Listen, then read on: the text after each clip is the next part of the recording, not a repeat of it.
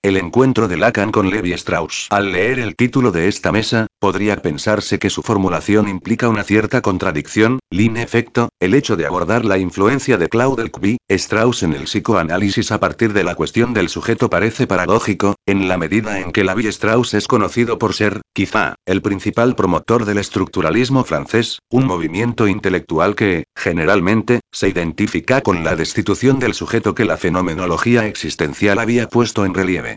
En este punto, sin embargo, para superar esa aparente contradicción, me parece muy pertinente la reflexión que Eliene Ralibar nos dejó en su visita del año 2001, en un seminario que dictó en el Centro Fianco Argentino.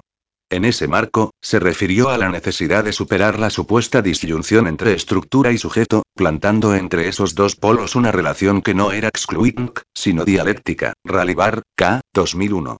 En todo caso, en vez de pensar que el estructuralismo suprime la dimensión subjetiva, habría que preguntarse cuál es la concepción del sujeto que puede desprenderse de los enfoques de los distintos autores estructuralistas. Para ese fin, la lengua francesa se presta mejor que el castellano, ya que el término sujet tiene a la vez una acepción activa, como agente, que sirve por ejemplo para dar cuenta del sujeto autónomo y libre colocado en el centro de la escena por la fenomenología existencial, y otra acepción pasiva, para la que en castellano suele utilizarse la palabra súbdito. Y es, por supuesto, esta última acepción del término sujeto la que conviene al estructuralismo en general y al psicoanálisis en particular, ya que permite dar cuenta de un sujeto descentrado e incluso sujetado. Un sujeto súbdito que, ya desde Freud, ni siquiera es amo en su propia morada.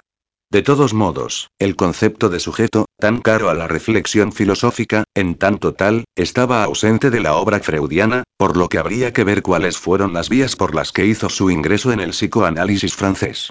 Al mismo tiempo, resulta difícil hablar de estructuralismo y del psicoanálisis sin referirse a la relación entre Claude Levi-Strauss y Jacques Lacan, en la medida en que este último, a principios de los años 50, se apoyó explícitamente en los escritos del primero para realizar su mentado retorno a Freud, como es sabido, esa ración se efectuó al amparo del estructuralismo, pero poniendo de relieve el sujeto del inconsciente, una noción que hoy puede resultarnos muy familiar, pero que es que entonces era totalmente novedosa. De todos modos, para darse una idea de la magnitud de la deuda del psicoanalista con el antropólogo, vale la pena recordar un suceso muy posterior, que tendría lugar tres décadas más tarde, en Estados Unidos, en diciembre de 1975, Jack Lacan dio una conferencia en el MIT de Boston, ante un público selecto que incluía a lingüistas como Noam Chomsky y Willard Van Orman Kine. Kine, quien había sido uno de los maestros de Chomsky, antes de la conferencia había interrogado a Lacan sobre su relación con X.B. Strauss.